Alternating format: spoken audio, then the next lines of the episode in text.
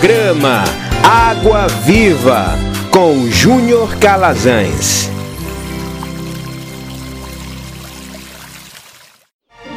Momento de reflexão na Palavra de Deus. Muito bem, meus irmãos, minhas irmãs, é, eu não posso deixar de comentar sobre essa última vinheta que entrou agora aí, a voz da minha esposa. Como sempre, uma voz fantástica, extraordinária. Que Deus continue abençoando a sua vida de forma poderosa, minha vida. Olha só, hoje nós trataremos de um assunto chamado a unidade na fé.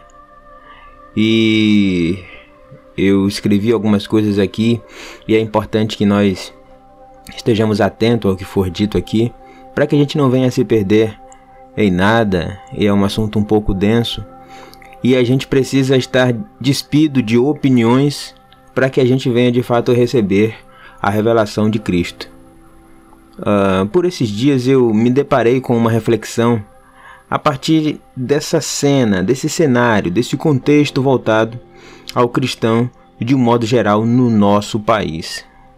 Eu estive verificando o censo do IBGE, o último censo foi realizado em 2010, sobre religião e não religião, e lá está constatado que cerca de 86,8% da população brasileira se declara cristã. E aí nós vemos que desse volume, desse total, desse quantitativo, 64,6% se declaram, se compreendem, se definem do movimento católico né? ou seja, do movimento romanista. E daí, 22,2% se declaram, se autodenominam do movimento evangélico. Diante desse quantitativo, surgiu o questionamento sobre a unidade na fé do povo que se afirma seguidor de Cristo. E aqui não estamos tratando as diferentes religiões, mas a unidade da fé e a relação com a unidade mencionada, especialmente pelo apóstolo Paulo em sua carta aos Efésios. Por isso, eu quero convidar você, gentilmente, para abrir a sua Bíblia ou então ficar atento ao texto que nós leremos aqui. Efésios, capítulo 4, do verso 12 ao 14. A versão que eu estou utilizando aqui é a nova versão transformadora. O texto diz assim: Eles são responsáveis por preparar o povo santo para realizar sua obra e edificar o corpo de Cristo, até que todos alcancemos a unidade que a fé e o conhecimento do Filho de Deus produzem e amadureçamos, chegando à completa medida da estatura de Cristo. Paulo, o apóstolo de Cristo, ele escreve esta carta numa situação um tanto quanto delicada, né? O fato de Paulo estar numa situação delicada, constrangedora, ainda assim ele não deixava de cumprir, de estar trabalhando em prol do avanço do reino de Deus. Então ele estava em prisão domiciliar mas ele poderia receber visitas livremente. E aí, nesse contexto, ele escreve uma carta para os cristãos na Ásia Menor, em Éfeso, na perspectiva de alertar a comunidade sobre o projeto de Deus para eles desde a criação do mundo. Ele relata a imensidão dos problemas que todos, por estarem neste mundo, enfrentam cotidianamente e que são inevitáveis em sua grande maioria. Porém, chama a atenção de todos e assegura de forma categórica que há esperança e salvação através de Cristo Jesus.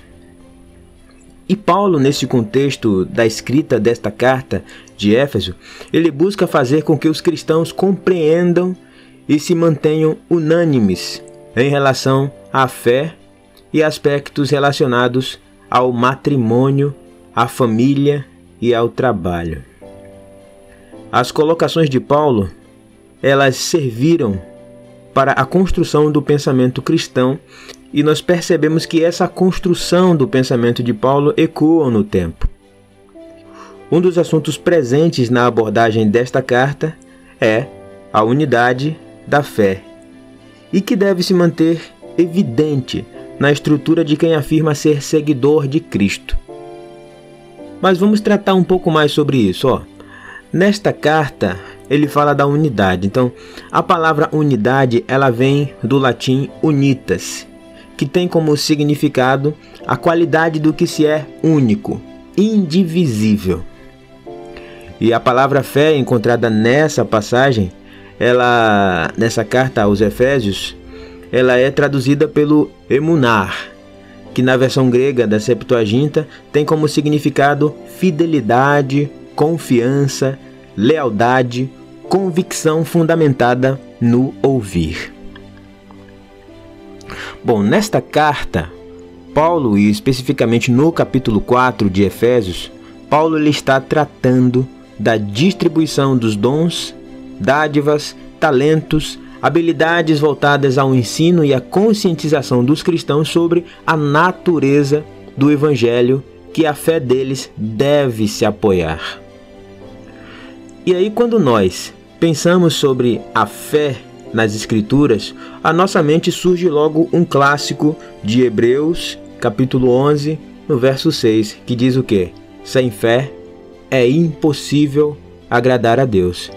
Entretanto, compreender sobre fé vai requerer de nós, minimamente, entender alguns conceitos, porque em nosso tempo essa leitura recebe diversas interpretações alheias à palavra de Deus. Mas vamos seguir adiante. Vamos entender um pouco sobre a palavra fé e as narrativas em volta dela.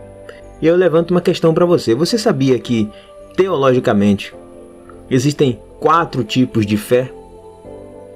Exatamente. Então, em se tratando de fé, nós temos a fé histórica, a fé miraculosa, a fé temporal e a verdadeira fé salvadora. E elas se confundem entre si justamente por conta de não nos atentarmos aos detalhes específicos de cada uma delas. Falando da fé histórica, a fé histórica é pura e simples apreensão da verdade. Ela é vazia de qualquer propósito moral e espiritual, e o nome implica que ela abrange somente fatos e eventos históricos, com a exclusão das verdades morais e espirituais.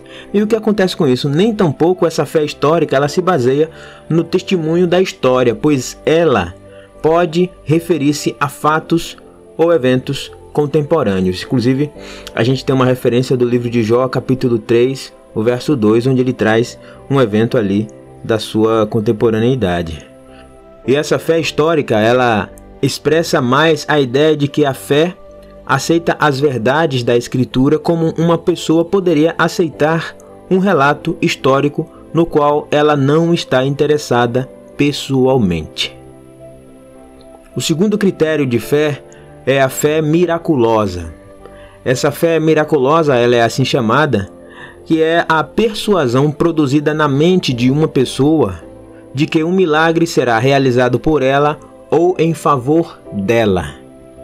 E com isso nós entendemos que Deus pode dar a uma pessoa um trabalho para fazer que transcende os seus poderes naturais e capacitá-la para fazer esse trabalho. E toda a tentativa de realizar uma obra dessa espécie vai requerer do indivíduo fé.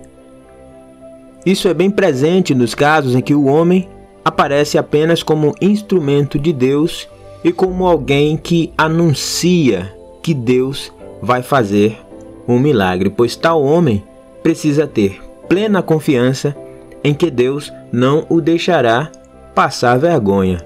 E, em última instância, somente Deus é que realiza um milagre, isso nós sabemos. Embora ele decida fazer esse milagre através da instrumentalidade humana. Esta é a fé de milagres no sentido ativo, como a gente encontra em Mateus 17, 20, Marcos 16, 17 e 18. E nós sabemos que ela não é necessariamente acompanhada pela fé salvadora, mas pode ser. Né? Então, muitas pessoas que têm fé para realizar um milagre, muitas vezes ela não tem fé em Jesus. Não, isso não é uma regra, mas pode acontecer da pessoa ter apenas fé para realizar um milagre, para expulsar um demônio, mas não ter, ter fé para curar uma doença, mas não ter fé em Jesus. É perfeitamente possível isso. Temos uma fala em Mateus capítulo 7, onde perguntarão: Mas Senhor, nós não expulsamos demônios em teu nome, nós não operamos milagres e maravilhas. E Jesus vai dizer: Aparte-se de mim, porque eu nunca vos conheci. Nós temos também a fé temporal, que essa fé ela é a persuasão das verdades religiosas e que vem acompanhadas de algumas incitações da consciência e de uma agitação de afeto, mas não tem as suas raízes num coração regenerado. E o nome fé temporal, ela é derivada justamente daquela passagem do livro de Mateus, capítulo 13, do 20 ao 21, que fala justamente sobre a parábola do semeador, né? É chamada fé temporal porque não é permanente e não se mantém nos dias de provações e perseguições. Agora, isso não significa que não pode durar a vida inteira da pessoa. Às vezes, esta fé é denominada fé hipócrita, mas isso não é inteiramente correto, pois ela não envolve necessariamente uma hipocrisia consciente. E, por fim, nós temos a fé, que é considerada a verdadeira fé salvadora, que tem a sua sede no coração e nas raízes da vida regenerada. Então, muitas vezes se faz distinção entre o hábitos e o actus da fé, que é o entre o hábito e o ato da fé. Contudo, por trás desses desses hábitos e actos, acha também o semente fidel, que é a semente da fé. Esta fé não é primeiramente uma atividade do homem, mas uma potencialidade produzida por Deus no coração do pecador. A semente da fé, ela é implantada no coração quando este, ou seja, quando o homem dá lugar para a regeneração do seu coração, para a regeneração da sua vida. A fonte que eu tirei isso foi dos conceitos do trecho extraído de Teologia Sistemática do autor Louis Beckelford, página 497, da editora Cultura Cristã. Eu tentei fazer uma síntese para não ficar muito grande. É, no livro de Hebreus, capítulo 11, do verso 1 ao 3, nós encontramos a seguinte afirmação: A fé mostra a realidade daquilo que esperamos. Ela nos dá a convicção de coisas que não vemos. Pela fé, pessoas em tempos passados obtiveram aprovação. Pela fé, entendemos que todo o universo foi formado pela palavra de Deus. Assim, o que se vê originou-se daquilo que não se vê. Nesta passagem, o escritor aos Hebreus faz uma provocação sobre o formato da fé e como ela se torna válida a partir do momento que cremos que o que existe hoje surgiu do poder da palavra proferida por Deus. No texto de Paulo, em sua carta para os cristãos em Corinto, vemos algo que muito se confunde, como se as Escrituras estivessem nos chamando a atenção para preservarmos a unidade do corpo. Mas observa, no livro de 1 Coríntios, capítulo 1, verso 10, a versão que eu estou utilizando aqui agora é a Almeida Revista Corrigida, diz assim: Rogo-vos, porém, irmãos, pelo nome do nosso Senhor Jesus Cristo, que digais todos a mesma coisa, e que não haja entre vós dissensões. Antes, sejam unidos em um mesmo pensamento e em um mesmo parecer. Se nós observarmos de forma atenta, precisa, cuidadosa, nós vamos perceber que muitos cristãos tendem a acreditar que a passagem está advertindo sobre a responsabilidade de manter a unidade do corpo. Mas essa estrutura de unidade é inabalável, ou seja, nenhum homem, entendendo aqui homem como gênero humano, é capaz de consolidar o corpo de Cristo porque ele próprio já o fez. Isso é fato. Quando eu trouxe os dados do IBGE sobre a quantidade de cristãos no Brasil, é exatamente para que possamos olhar e identificar se existe unidade em Cristo Jesus. Quando nós olhamos para a comunidade cristã hoje, no Brasil, vamos dizer nem no Brasil, mas vamos dizer na sua rua, na sua cidade, no seu bairro, você consegue identificar o mesmo pensamento? Será que a comunidade cristã brasileira tem sido unânime em seu pensamento sobre as Escrituras? Nós vemos nas cartas enviadas pelo anjo da igreja em Apocalipse capítulo 2 e capítulo 3 que a igreja era completamente diferente entre si. As suas características e problemas eram completamente distintos.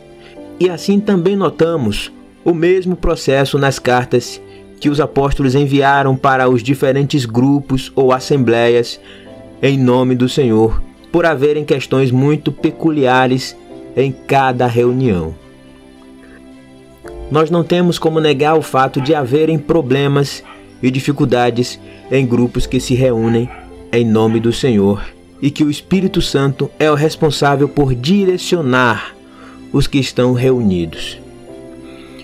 O que lemos nas Escrituras é que o Espírito Santo é quem conhece as dificuldades locais de cada grupo e saberá como tratar, como lidar com cada uma delas.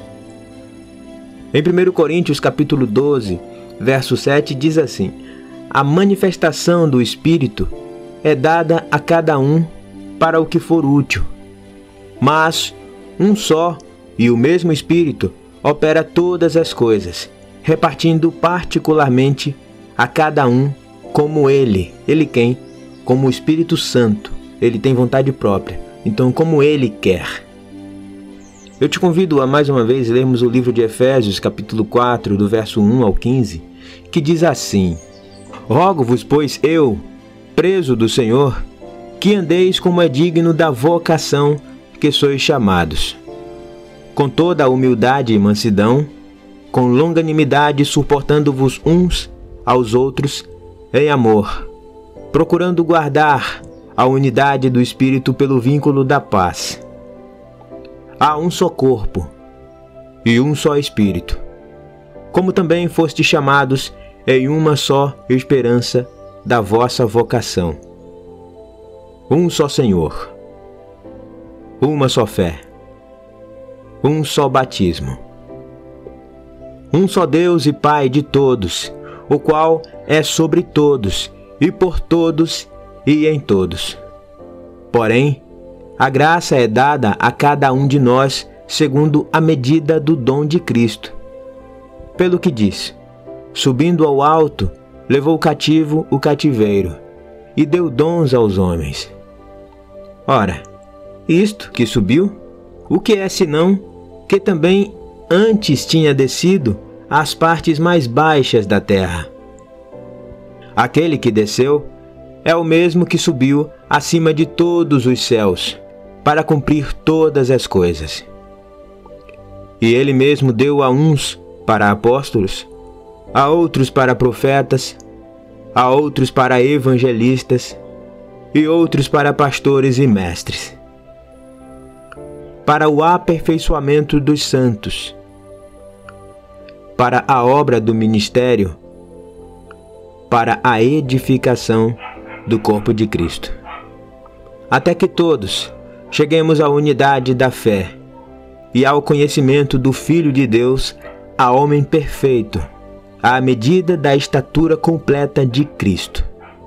Para que não sejamos mais meninos, inconstantes, levados em roda para todo o vento de doutrina pelo engodo dos homens que com astúcia enganam fraudulosamente.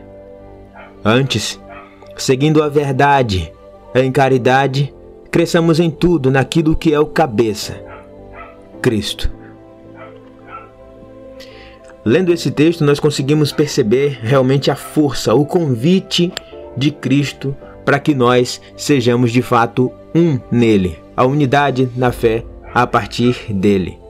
E para nós concluirmos aqui, a Igreja Católica, ou seja, a Igreja Romana, a igreja criada, gerada a partir do movimento romanista, ela afirma que os evangélicos não possuem unidade, porque quando se pensa em evangélico, existem diversas correntes como calvinistas, arminianos, luteranos, reformados, pentecostal, neopentecostal, tradicional, entre outras. E a Igreja Católica, ela se diz apenas uma, mas eles não se atentaram para o que o apóstolo Paulo está falando nesta carta, que tem a ver com a unidade promovida pelo Espírito Santo e não com uma unidade promovida por meio de uma organização hierárquica liderada por homens que se diz infalível, quando na verdade não somos. Mas nós precisamos prestar atenção nas várias falas que surgem, porque essa afirmação dos católicos não é de um todo falsa porque os evangélicos realmente se dividem e não se toleram em aspectos que deveriam se tolerar. Porém, em defesa dos evangélicos, diante dessa pluralidade e diversidade de denominações religiosas, vamos fazer uma alusão aqui. Se nós dissermos assim: se ajuntem comigo aqui todos os que creem que a Bíblia é a palavra de Deus. Aí o pessoal vai levantar a mão. Os que creem que a salvação é pela fé em Cristo somente que ele morreu pelos nossos pecados, ressuscitou ao terceiro dia, subiu aos céus, voltará pela segunda vez para buscar os seus. As pessoas levantarão a mão. E vamos com mais perguntas. Então, quantos aqui creem na realidade do inferno? Quantos creem na realidade dos céus? Quantos creem no perdão dos pecados pelo sangue do Senhor Jesus Cristo? As pessoas levantarão a mão realmente pensando nesse, nesse aspecto. Então, se eu disser quem crê nisso, possivelmente vejamos que a unidade entre os cristãos, entre os evangélicos, é muito maior do que se pensa. E boa parte dessas diferenças, que são diferenças secundárias, como governo de igreja, formatos de batismo, contemporaneidade dos dons, é, que vão falar se existe ou não profetas neste tempo, estilo de organizações, etc., isso são questões meramente secundaristas. E por isso nós precisamos olhar para esses assuntos com muito mais critérios, compreendendo justamente o que se está falando da unidade da fé. Então, essa é a nossa palavra de reflexão para este dia. Eu convido você a orar. Senhor, nós te damos graça e agradecemos a Ti, Pai porque o Senhor tem nos guardado e cuidado de nós em todo o tempo. Que a tua palavra, meu Pai, ela fique organizada na nossa mente, ela chegue com verdade, e que o Senhor, em nome do Senhor Jesus, nos faça desejar todos os dias, ó Pai, sermos um contigo. É o que nós te pedimos e agradecemos. Aí o nome do Pai, do Filho e do Espírito Santo de Deus. Amém e graças a Deus.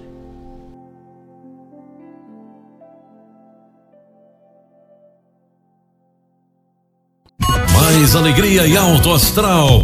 Você está ouvindo.